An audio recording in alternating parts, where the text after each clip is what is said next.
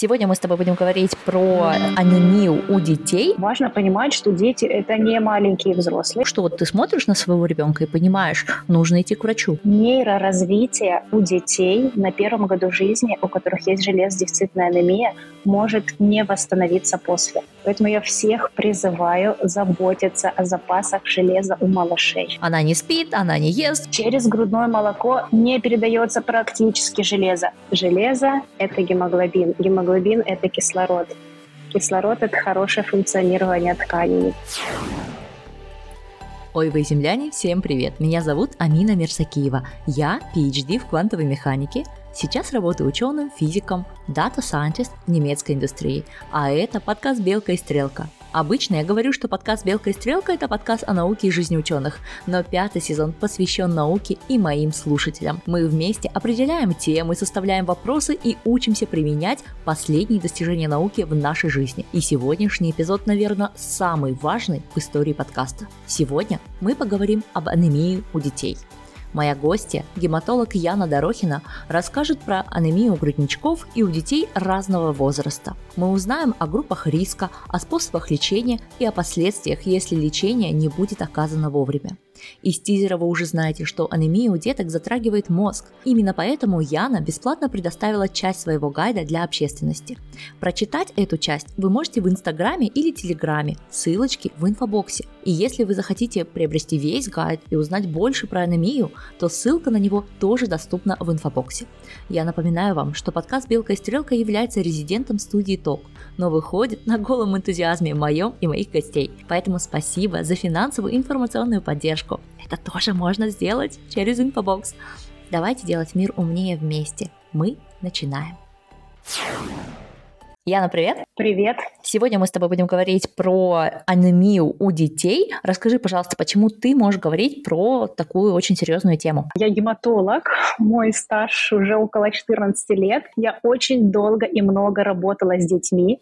Вообще я закончила педиатрический факультет, и я знаю о детях практически все. Несмотря на то, что я сейчас работаю общим гематологом и для детей, и для взрослых, детская тема была для меня всегда интересна. Я работала с ней всегда, и сейчас мы об этом поговорим. Mm-hmm. Давай напомним, что анемия – это когда идут когда идет недостаток гемоглобина. Чем анемия у детей, чем, гемоглоби... э, чем анемия у детей отличается от анемии у взрослых? У детей э, совершенно иные нормы общего анализа крови, крови, чем у взрослых. Важно понимать, что дети это не маленькие взрослые, дети это вообще совершенно отдельные люди. У детей разные нормы гемоглобина, настолько разные, что, допустим, в два месяца уровень гемоглобина у ребенка 95 может считаться нормальным. Представляешь? Вот так они колеблются. Ничего себе, а, окей, хорошо. Тогда мой вопрос такой: в какой момент нужно испугаться, что у твоего ребенка анемия и нужно пойти его проверять? И чем постановка диагноза у ребенка будет отлич, отличаться у, от постановки у взрослого? Так, ну смотри, так как мы все-таки говорим по большей части про железодефицитную анемию, да, сделаем эту ремарку, что все-таки мы сейчас про железодефицитную. Если мы говорим про нее, то озаботиться профилактикой железодефицитной анемии женщина должна еще до беременности. Представляешь, как это важно? Этот процесс начинается еще до беременности. Мы с тобой говорили об этом в предыдущем подкасте потому что у женщины, у которой в период беременности есть дефицит железа, имеет риск родить ребенка с низкой массой тела и ребенка, у которого на первом году жизни с большой долей вероятности возникнет железодефицитная анемия. Поэтому, пожалуйста, если здесь есть слушатели, которые готовятся к беременности, постарайтесь вступить в эту беременность с хорошими запасами железа и контролировать эти запасы железа, возможно, пополнять их в период беременности. Угу. Дети которые у нас все начинается с первого года жизни. Это очень важно. Я об этом говорю много. У меня очень много материалов по профилактике железодефицитной анемии у детей и для пациентов, и для врачей. Я читаю очень много лекций, в том числе врачам, потому что я хочу, чтобы все были информированы. Это так важно, потому что у нас есть исследования, которые говорят о том, что нейроразвитие у детей на первом году жизни, у которых есть железодефицитная анемия, может не восстановиться после. Это исследование пока не самого лучшего качества, но все-таки это очень важные исследования, которые говорят о тревожных результатах. Поэтому нам важно, чтобы у наших детей было хорошее развитие и физическое, и нейроразвитие. Поэтому я всех призываю заботиться о запасах железа у малышей. И опять же, как мы уже говорили, забота о запасах малыша на первом году жизни, которая очень важна, начинается еще с периода беременности мамы. Дети, которые входят в группу риска на первом году развития дефицита железа, это недоношенные малыши, это малыши, которые родились э, с низкой массой тела или у мамы, у которой в период беременности был дефицит железа или анемия. Ну и дети с различными заболеваниями серьезными. Ну, пока мы про более-менее здоровых детей будем говорить. У меня возник такой вопрос.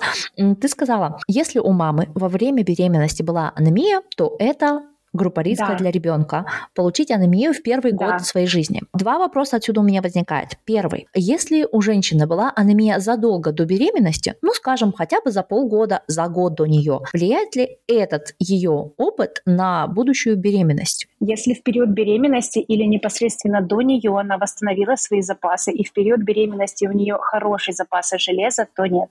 Окей. Если с возрастом, да, именно вот мы говорим про детей. У мамы анемия во время беременности не развилась, но затем во время кормления она у нее проявилась потому что, я не знаю, она не спит, она не ест, у нее там одно сплошное воспаление. Опять э, бедные иммунитет женщины. улетел вообще, в, да, улетел просто в трубу. Это самая такая, знаете, шовинистическая, это болезнь ужасная будет ли такое состояние мамы влиять на ребенка, особенно который на грудном вскармливании? Нет. Существует миф, что у мамы должны быть хорошие запасы железа, чтобы она их с грудным вскармливанием передала малышу. Это абсолютный миф. Через грудное молоко не передается практически железо. Все железо, которое есть у малыша до 4 месяцев, до 4-6 месяцев жизни, это то железо, которое мама запасла ему в период беременности. Все, ему больше неоткуда взять это железо. Какие они уязвимые. Вот это шок. Особенно этот вопрос у меня возник потому что ты сказала в предыдущем эпизоде про влияние молока и то, что молоко влияет на усваиваемость железа, да. а так как груднички питаются только молоком, и уже в одном из эпизодов мы выяснили, что молоко женщины и молоко коровы, оно является молоком. И тут как бы принципиальной разницы нету ни в плане аллергии, ни в плане другого влияния на организм. Вот, окей. А теперь мой третий вопрос, он возникает из этих двух. Если младенец так уж получилось, у него анемия в первый год его жизни. Будет ли это иметь какое-то, знаешь, такое фундаментальное влияние на его здоровье в будущем? Станет ли такой человек пожизненно под группой риска анемии. А вот видишь, что самое главное – это нейроразвитие, то, на что мы делаем упор. Потому что исследования, которые проводились, они, правда, проводились в странах Африке, в странах, где нет э, хорошего питания для детей, они установили, что группа малышей, которая имела дефицит железа и которая развела нейропсихологические нарушения на фоне этого дефицита железа, после восстановления запасов железа не смогла восстановить все необходимые навыки. Это основное. Мы можем восстановить железо, но нейропсихологическое развитие мы не говорим здесь о грубых нарушениях. В исследовании говорилось в большей степени о восприятии образов у малышей, зрительных, звуковых, все то, что сильно влияет на нейроразвитие в первый год оно у них не восстанавливалось по сравнению с теми малышами, у которых не было дефицита железа. И это очень важно, это критично важно. Настолько важно, что Всемирная организация здравоохранения, все крутые гайдлайны, которые есть в мире, Американская академия педиатрии, Английская академия педиатрии, даже в наших российских клинических рекомендациях есть обязательный пункт. И никто практически об этом не знает. Все малыши на первом году жизни должны получать профилактические препараты железа. Ты представляешь? Вне зависимости от группы риска. Практически все, практически все. Малое количество малышей, которые не могут не получать, это те малыши, которые находятся на питании только смесью, в которой содержится большое количество железа. Так, подожди, а как э, маленькому ребенку? С капельками, капли через С рот, да. Если это недоношенный малыш, он должен получать сразу с рождения весь первый год обязательно. Если это доношенный здоровый малыш, он обязательно, согласно вот этим всем крутым гайдлайнам с большой достоверностью данных, все малыши с 4-6 месяцев жизни должны получать профилактическую дотацию железа. Окей. Okay. Я немного в шоке, потому что про это в моем пузыре а в моем пузыре, мне кажется, все находятся, кто-то постоянно находится в перманентном состоянии беременности и вскармливания грудничка. То есть в любой момент времени за последние 15 лет одна из моих подруг рожает. И это вот как-то прям не останавливается. И слава богу, это прекрасно, я рада. Но хоть бы кто хоть раз сказал про это. Ни разу не слышала. Ну, может быть, они просто скрывают от тебя. Что, что детей нужно профилактически кормить? Что они дают детям, что они дают детям железо. А что это? Ну, хочется так Блейминг? Нет, нет, я просто хочу так думать, что они дают, но просто не говорят. Это, это супер секретная информация, правильно. Их дети будут самые умные да, на деревне. Да, может все, быть. все нормально. Да, да. Хорошо-то как. А, мне стало легче. Но вернемся. Скажи, что такое профилактическая доза железа для такого маленького человечка? Это же должно быть вообще там одна капля. Это очень маленькая дозировка. Для малышей, если это малыш, который родился э, недоношенным, он должен сразу начать получать 2 миллиграмма на килограмм железа и получать его минимум до одного года. Если это здоровый доношенный ребенок, он должен получать железо с 4-6 месяцев жизни в дозировке 1 миллиграмм на килограмм или до одного года, или до тех пор, пока в его рационе не будет достаточного количества продуктов, богатых в железо. А что... Очень размытая формулировка. Очень размытая, поэтому давай немножко уточним. В основном моя аудитория не вегетарианцы и не веганы. В моем окружении есть взрослые люди, которые сами выбрали э, образ жизни вегетарианства, и так уж выходит, что их дети в течение первого, скажем, до садиковского периода своей жизни, конечно, не едят мясных продуктов или едят их очень редко. Эти дети едят в основном молочку. Нужно ли таким детям больше капелек вот этого железа или вообще нет разницы? До одного года нет. До одного года это 1 миллиграмм на килограмм. А дальше у ВОЗ, у рекомендаций Всемирной организации здравоохранения, есть решение на любой случай жизни, и это классно. Дальше, в зависимости от возраста и от группы риска, и от группы проживания, потому что разные регионы имеют разный риск дефицита железа. Есть различные рекомендации по дозировке по схемам приема, и это очень классно расписано. И опять же, у меня есть такой классный гайд, и я тебе его пришлю, даже посмотришь, насколько эти схемы классно сделаны, насколько они классно расписаны, но почему-то очень маленькая, э, очень маленькая информированность. Mm. Мы сможем поместить этот гайд э, в открытый доступ для аудитории? Давай посмотрим, как это сделать, попробуем. Или если он у тебя продается, то можно мы на него поместим информацию в инфобоксе, чтобы вы, ребята, могли зайти и почитать. Да, он продается, но, в принципе, мы какие-то моменты, он большой, какие-то моменты мы вполне можем дать, чтобы была основная базовая информация. Супер. Ребята, пожалуйста, даже если у вас нету маленьких детей, зайдите и посмотрите эту информацию. Потому что если вот эти вот маленькие люди, которые через 30 лет вырастут и будут платить налоги, с которых вам будет платиться пенсия, очень плохо разовьются, нас будет ждать идиократия.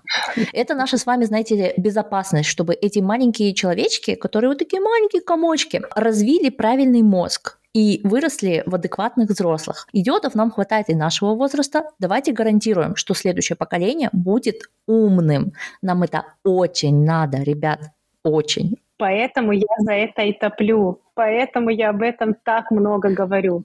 Умные люди, я их обожаю.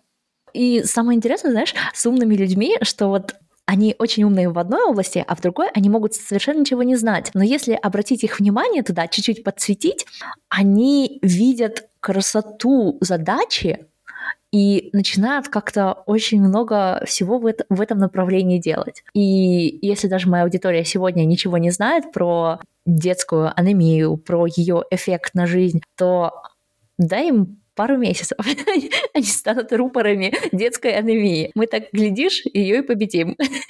Да, мне кажется, они, самое главное, они очень открыты к информации. Да, вот это здорово. Это точно. И есть на что ее наслаивать. Вот, мы вас всех похвалили, поэтому, пожалуйста, зайдите да. и почитайте. Не надо обманывать моих ожиданий. Вернемся к детской анемии. Окей, мы выяснили группу риска, как лечить, какие бывают последствия. Скажи, вот это был вопрос про грудничков. А если мы говорим про детей, ну, скажем, дошкольного возраста и подростков, давай возьмем период до месячных, до пубертата, вот знаешь, такой ранний пубертат, пока нет месячных, потому что мы уже выяснили, что как только начинается менструация mm-hmm. у девочек, то они входят в группу риска, и здесь уже давайте приложим то, что мы обсудили в предыдущем эпизоде. Вот про детей. Есть ли какие-то важные моменты, которые мы должны знать не про грудничков, а вот про тодлеров, про э, деток э, такого младшего школьного возраста. Да, для, каждого, для каждого возраста есть свои рекомендации. И, в принципе, у нас есть два варианта таких рекомендаций. Первый вариант – это отслеживать, сколько ваш ребенок ест продуктов, которые содержат железо. И таких списков очень много, они достаточно ясные, примерно можно понять, сколько железа выходит в день у такого ребенка. Если вы точно это подсчитали, и если вам все понятно, и если ваш ребенок ест достаточное количество железа в разном возрасте, это разное, то можно ничего не делать, ваш ребенок здорово питается, это хорошо, он получает достаточное количество железа. Но если вам не хочется это считать, если для вас это сложно, например, как для меня, то есть второй вариант. Это, опять же, как рекомендует ВОЗ, возможная профилактическая периодическая дотация железа. Я со своими детьми выбрала второй путь, потому что я не хочу считать, сколько они съели. Я не хочу загоняться на насчет продуктов, которые они едят. Естественно, я стараюсь привить им э, привычку здорового питания, но я не хочу, у меня трое детей, и для каждого посчитать, сколько он съел мясных продуктов, это слишком для меня. Поэтому я выбрала второй вариант. Я даю своим детям профилактическую дотацию железа, как рекомендует ВОЗ. И это классный вариант, это гораздо легче.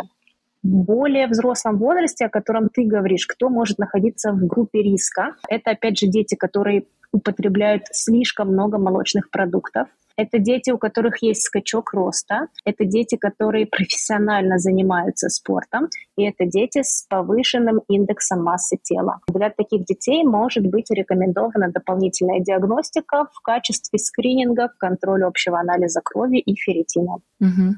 Скажи, а у детей тоже срабатывает адаптация, когда при низком ферритине, при низком железе, при по факту анемии с низким гемоглобином, ребенок все еще бегает, прыгает. Будет ли какой-нибудь такой симптом, что вот ты смотришь на своего ребенка и понимаешь, нужно идти к врачу? Симптомы, безусловно, есть, но ребенок может тоже очень хорошо адаптироваться. А, самые частые симптомы – это если вдруг э, ребенок стал слишком уставшим, он жалуется на головную боль, он э, жалуется на плохой аппетит или не жалуется, у него плохой аппетит. Это обычные симптомы анемии, которые есть и у взрослых.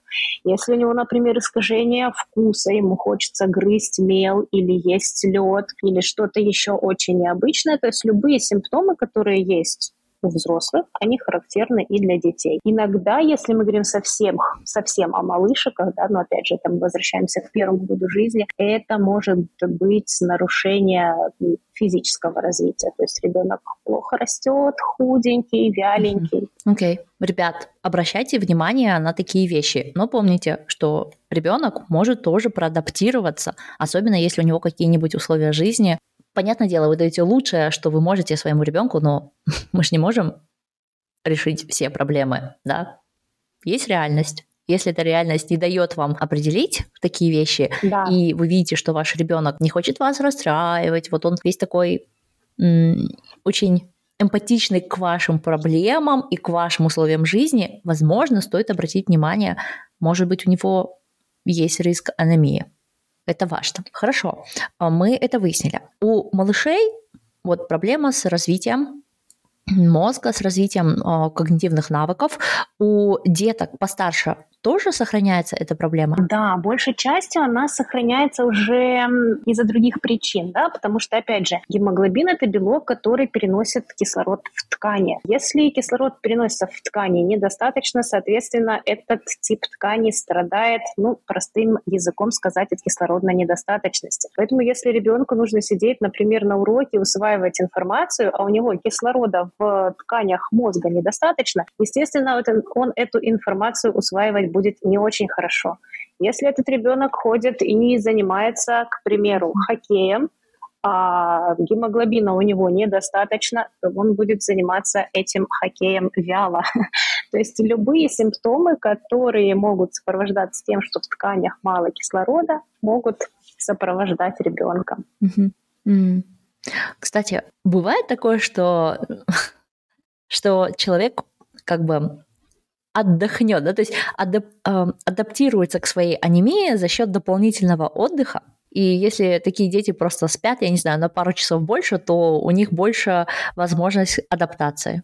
А, нет, потому что они спят на пару часов больше, но гемоглобина у него из-за этого не прибавляется. Угу. И он все еще будет вялый. Да, сон, к сожалению, не прибавит. да. То есть, может быть, на какое-то количество времени он выспится, ему станет полегче просто, потому что он немножечко больше полежал но, конечно, это не избавит нас от э, анемии.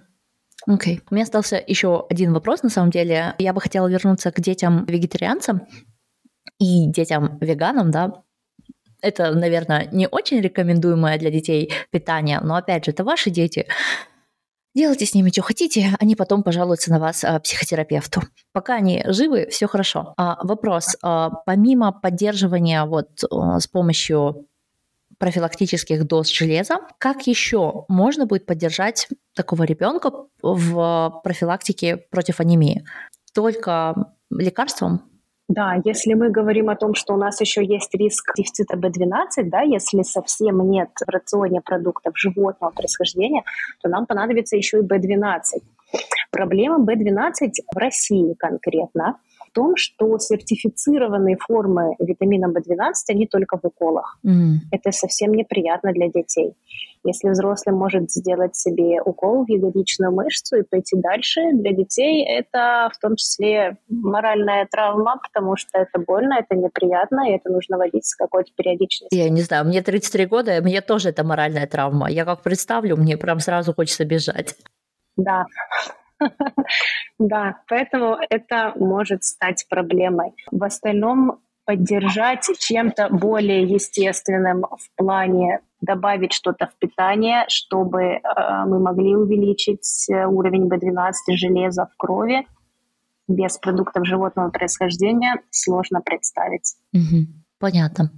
Окей. У меня, честно говоря, закончились вопросы по анемии среди детей. Наверное, только если вы все-таки хотите, чтобы ваши дети по разным причинам стали вегетарианцами, то, возможно, было бы хорошей рекомендацией не делать этого до, скажем, 12-14 лет, до начала пубертата, когда ребенок уже более-менее сформируется и риски по здоровью сократятся но это такой вывод, который я делаю из нашего с тобой разговора. Это не рекомендация ВОЗ, и это не, не знаю, не хейтерство вегетарианцев. Ребята, делайте, что хотите, пока вы здоровы и доживете до 100 лет, слушая наш подкаст. Вот. А, скажи, есть ли у тебя еще какая-то дополнительная рекомендация аудитории? Фух, рекомендация. Так, надо подумать. Я думаю, что надо не забывать о том, что дефицит железа – это действительно большая проблема. И от того, что мы об этом чаще говорим, эта проблема часто говорим, эта проблема не становится несуществующей. Возможно, иногда мы этим надоедаем, но это действительно очень важно, потому что нужно понимать несколько главных моментов. Железо — это гемоглобин, гемоглобин — это кислород. Кислород — это хорошее функционирование тканей. Никакие ткани не будут функционировать хорошо без кислорода, поэтому давайте, пожалуйста, поддержим все свои ткани. И еще о чем мы с тобой не поговорили. Я не знаю, это вариант для третьего подкаста. Мы не поговорили о нормах ферритина, потому что сейчас действительно, с другой стороны, есть такое увлечение дефицитами, что кто-то хочет поднять ферритин для уровня своего веса, кто-то хочет поднять его до уровня 100. С этой стороны тоже не нужно увлекаться. Если вы взрослый человек, то уровня 30-40 без хронических заболеваний вполне будет достаточно.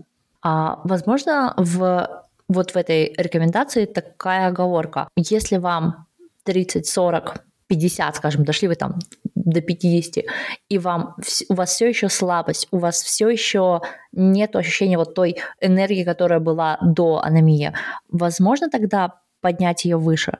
Или это уже не имеет никакого значения, и нужно искать проблему в другой? Обычно, да, изучались корреляции, и действительно при некоторых заболеваниях хронических, например, если есть синдром беспокойных ног, то мы хотим видеть уровень ферритина 75. Если есть мигрени, то мы хотим уровень ферритина видеть больше 50, больше 70. Если есть хроническое заболевание сердца, то больше 100. Но э, нет корреляции между слабостью и уровнем ферритина. То есть это говорит о том, что между нормальным уровнем ферритина имеется в виду, то есть это говорит о том, что если у вас ферритин 40 и у вас все еще есть слабость, надо искать другие причины этой слабости. Обычно я на консультациях таким пациентам предлагаю пройти тест по шкале Бека для того, чтобы исключить депрессию. Угу. Снова депрессия пришла. Любимая моя тема. Да, вернулась. А, да, как всегда. Знаешь, вот если она один раз зайдет, потом от нее фиг избавишься. Чтобы от нее избавиться, приходится прикладывать столько усилий. Вот. Думаю, на этом мы будем заканчивать эпизод про детскую анемию. Ребят, пожалуйста, воспримите этот эпизод очень серьезно. Конечно, он идет дополнением, он такой у нас бонус, но он, наверное, более важен для вас, чем просто общая информация про анемию, потому что это будет влиять на нашу с вами пенсию. Не хотите же вы жить в идиократии? Еще раз вам это напоминаю. Напоминаю еще раз.